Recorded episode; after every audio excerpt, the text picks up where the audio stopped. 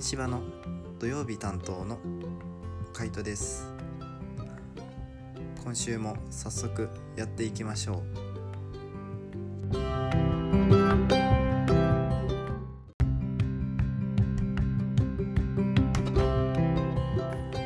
今週は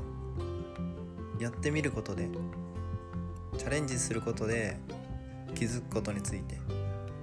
お話できたらいいのかなって思ってます。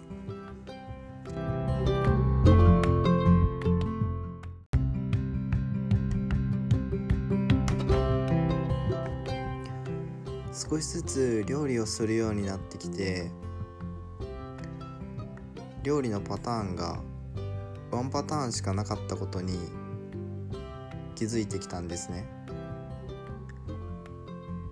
スープを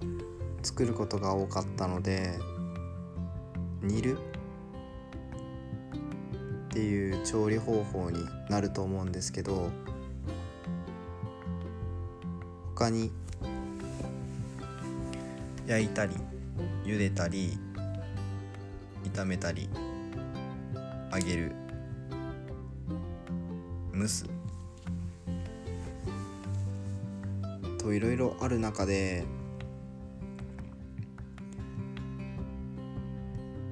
楽なもの、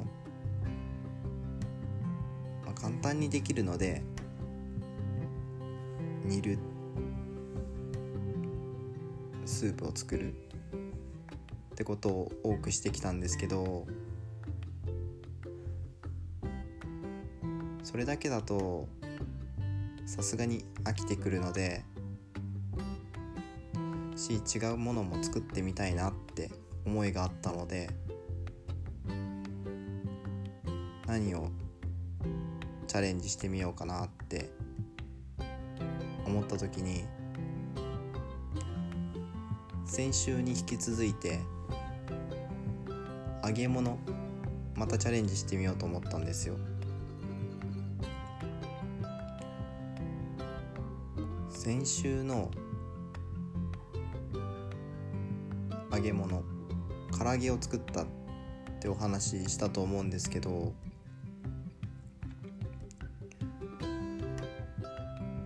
実際初めてやったんですよねその時に。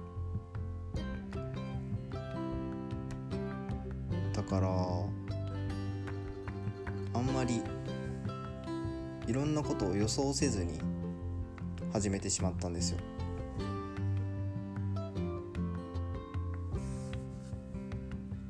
そこの浅い鍋で鍋というかフライパンかを使って調理したんですけど油はとんど敷かずに揚げ焼きみたいな形で作ったので入れても1センチぐらいかな。しか入れずにやったんですね。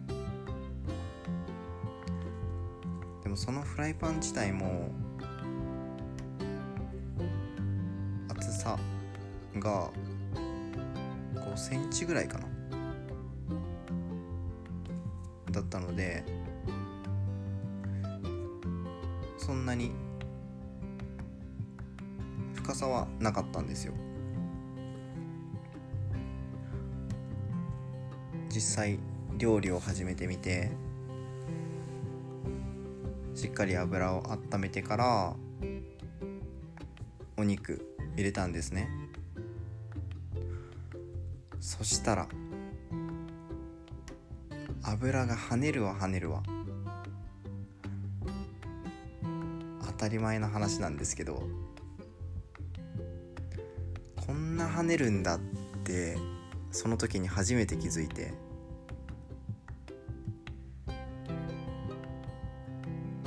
油が跳ねまくったせいでキッチン周りがすごい汚れたんですけど。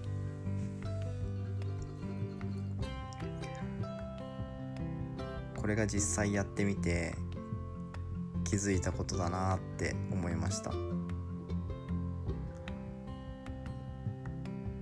もう少し深さのある鍋を使ってたらそこまで油も飛ばずに済んでたかなって思うと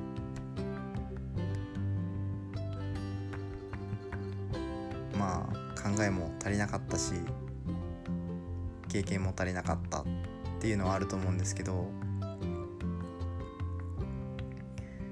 実際やってみることでそれは気づけたことだなって思います。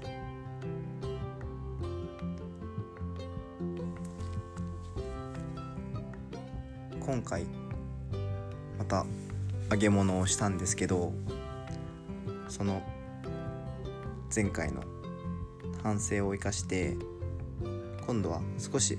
厚さのある鍋でやったんですよ。でまた同じように油を入れて揚げ物しようと思ったんですね。その時に少しニンニクのチューブを入れたんですね。ガーリック風になるように入れたんですけどその時また油が跳ねたんですよ。前回に気にならないぐらい跳ねてうわまたやらかしたって思ったんですよ。今回何が原因やったのかなって考えると水分が原因だったのかなって思いました。チューブだと結構水分とか含んでてだからこそ油が跳ねたのかなって思いました。分の中で対処できてるつもりでも他のことが起きた時に他の要因があった時にまた違う失敗違うことがこうやって起こるのかなって。でもそれを繰り返していくうちに自分の中で経験として。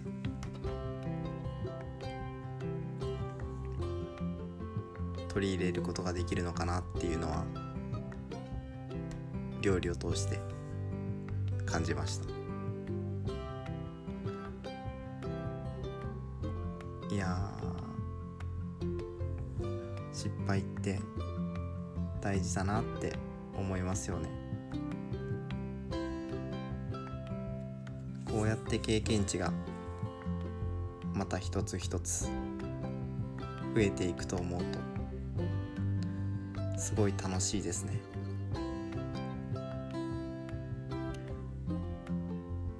次また揚げ物する時は失敗を生かして跳ねないように多少跳ねるのは仕方ないかなって思うんですけどなるべく汚さないように挑戦してみたいなと思います。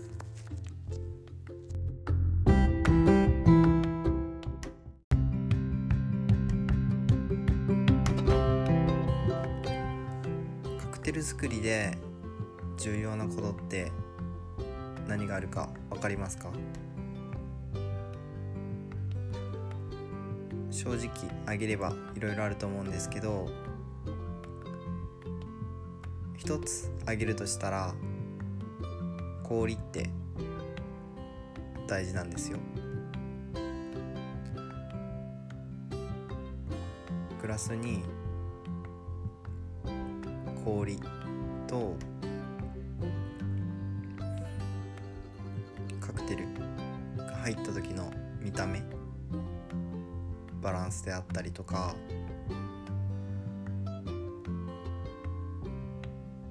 グラスを持って少し回した時にグラスと氷の当たる音ってカランカランってなる音ってすごい耳に気持ちいいじゃないですか。耳障りのいい音っていうんですかね。だから音と見た目って部分ではすごい大事なんですね。あとはもちろんカクテルを冷やすって意味でも重要なんですけどね。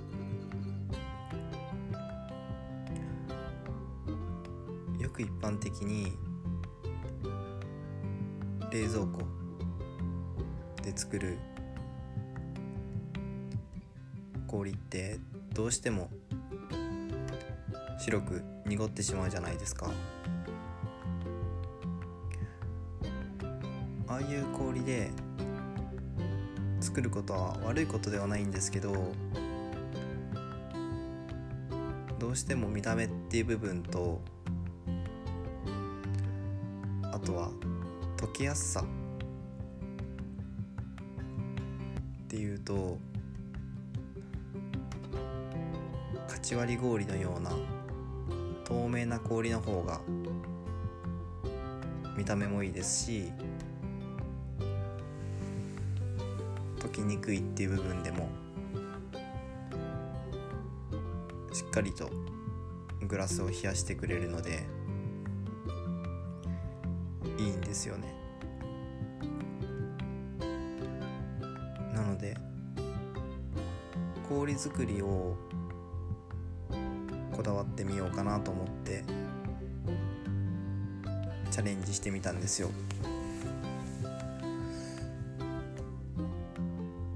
どうやって作ればいいのかなっていうのが分かんなかったので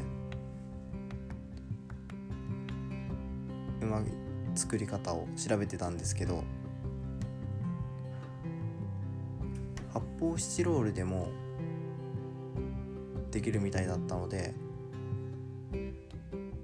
冷凍庫に入る大きさの発泡スチロールを買ってきて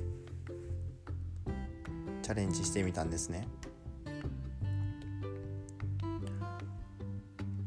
だいたい調べた時は24時間ぐらい入れてたらけるよって書いてあったのであそれぐらいじゃあ1日放置しとけば氷できるのかなって考えてチャレンジしてみたんですよ。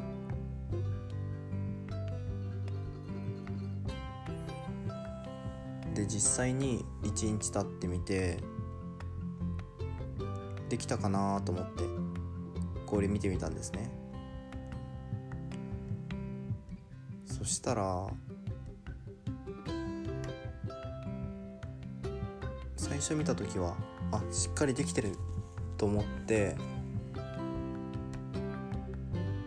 その発泡スチロールから出そうと思って。発泡スチロールの裏に、え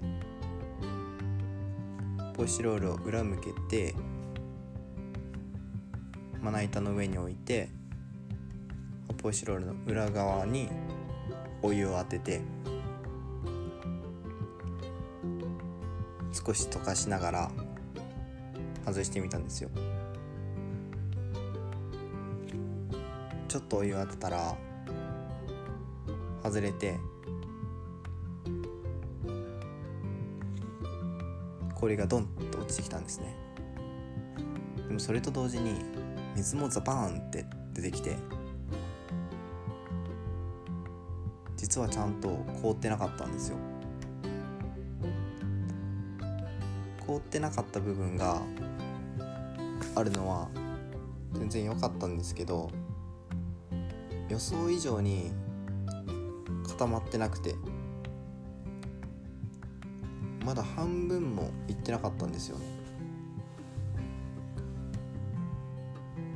だから自分が目指してた氷の形ではなかったんですね。ある程度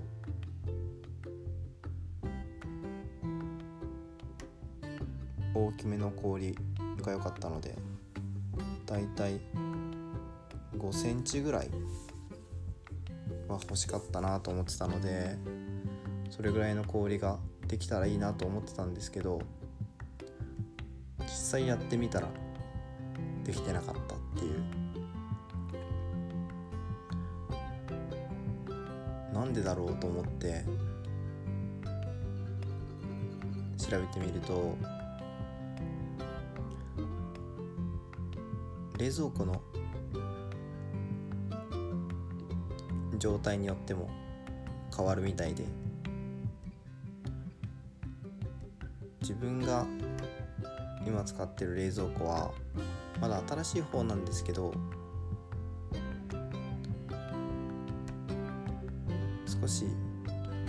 弱いのかなってところとあとは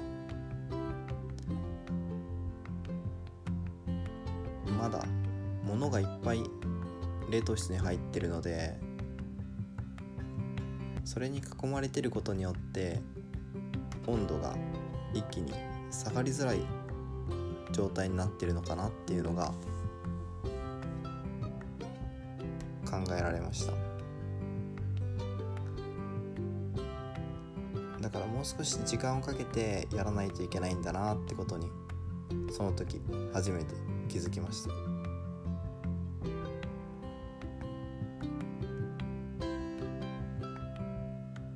本当にこれもやってみなかったら分かんなかったですけどこうやって何回もチャレンジすることで気づくんだなって思いました。1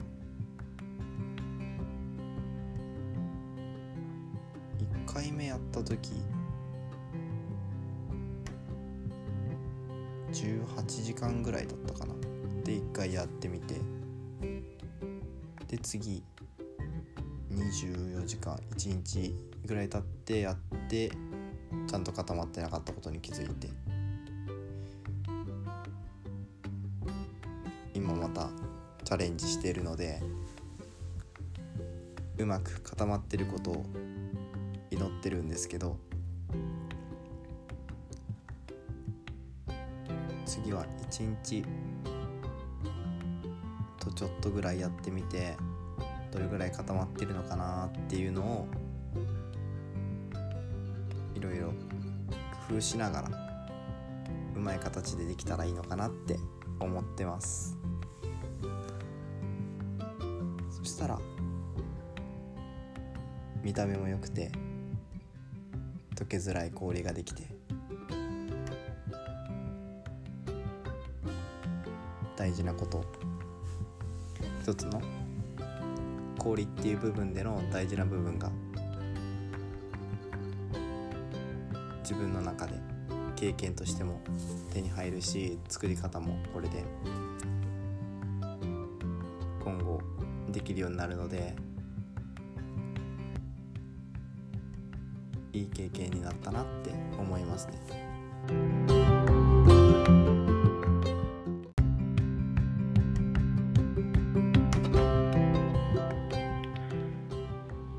週はチャレンジしたことでの気づきについてお話しさせていただきました。いややっぱり経験しないと気づかないことって多いですね。自分が体験するのが本当に一番だなって感じます。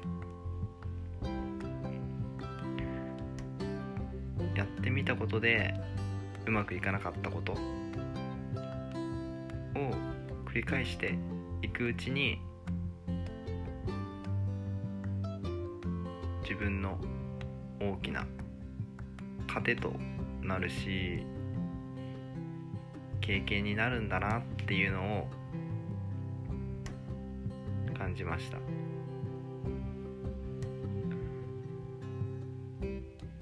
まくいく人って結局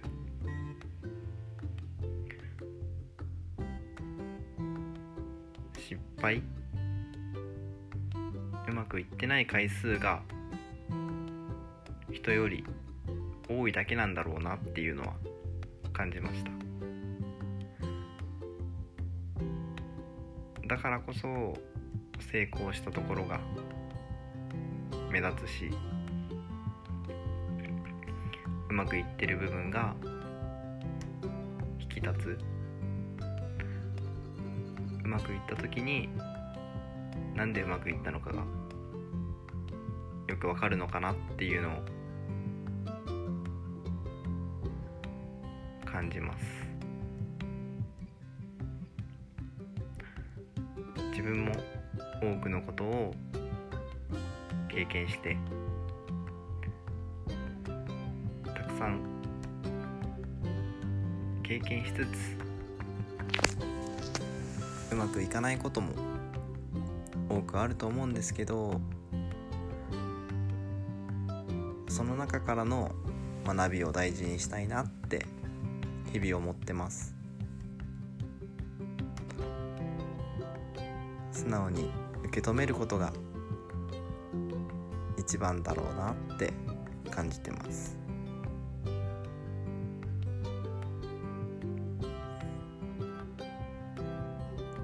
際に自分で体験すること。できることならそれが一番だと思うので。そこは一生自分の大事なものとして。今後も何をやる時に対しても大事にしていかなきゃいけないものだろうかなって感じてます。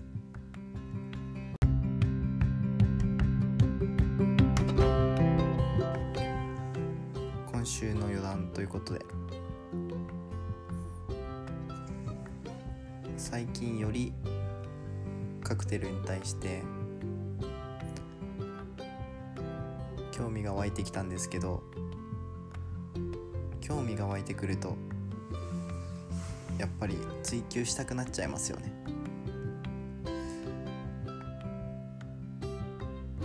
道具も揃えたんですけどね。もっといろんなものが欲しくなっちゃうなって思います。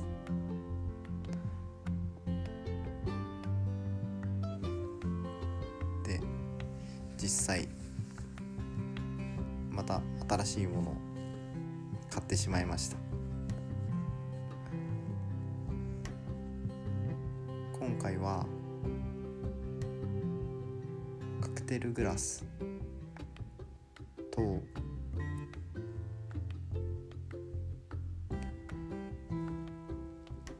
スモークを炊ける機械を買ったんですよ。カクテルグラスはやっぱり雰囲気を作るためにも必要かなと思って。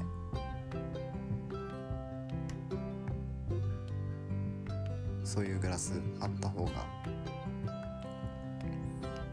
実際のものを作れると思ったのでそれは一つ必要かなと思って買いました。あと燻製の機械なんですけど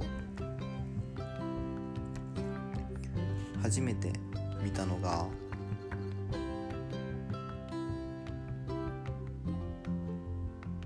YouTube での動画を見てた時にたまたまカクテルに燻製をして匂いをじ込めることによってよりお酒が美味しくなる。っていうのとあとはまた見た目の話になるんですけど見た目も良くなってってところを考えると欲しくなっちゃったんですよね。あとはそれだけに使える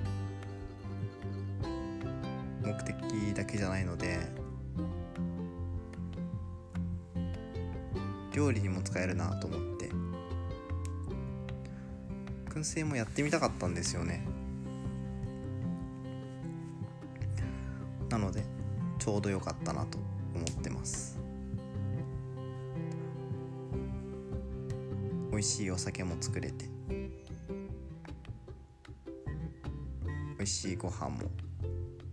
作れて。一石二鳥ですね。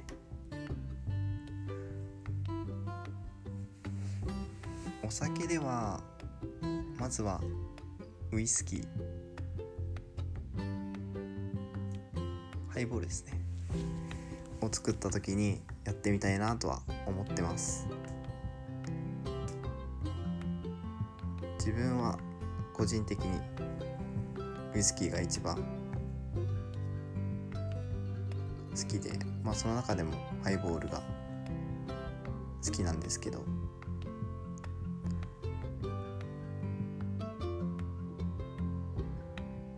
酒飲む時はだいたいウイスキーを飲むことが多いですかね。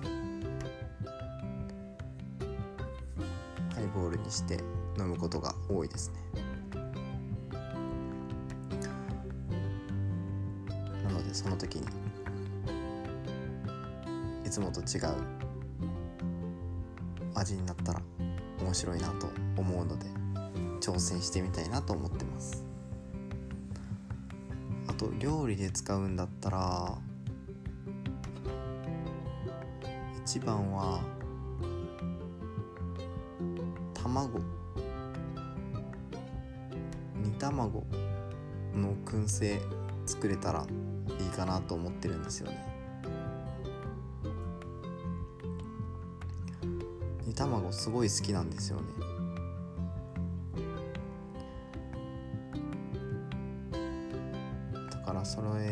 の燻製にしたらすごい美味しいだろうなと思って。ご飯の上で割って外はすごいスモーキーな香りするんですけど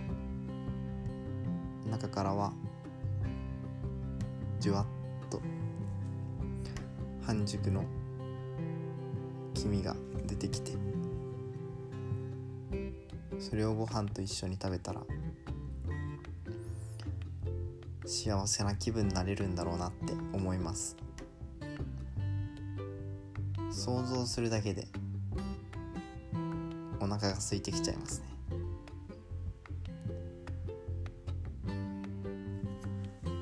チャレンジするのが楽しみだな。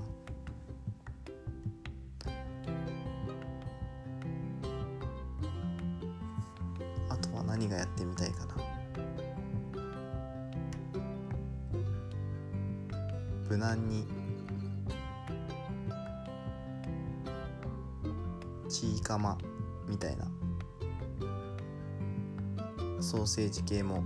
美味しそうだし。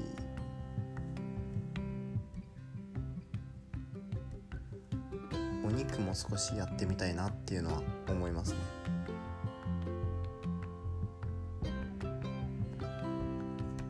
あー想像すると本当にお腹が空いてきちゃう。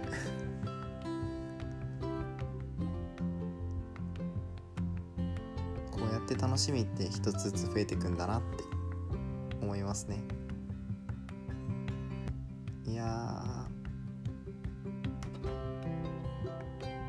いいですね本当に。楽しい楽しい。興味が増えてくるとこういうのもあるんだなって楽しみが増えるんだなって感じます。こんなところで。今週もお付き合いいただきありがとうございました。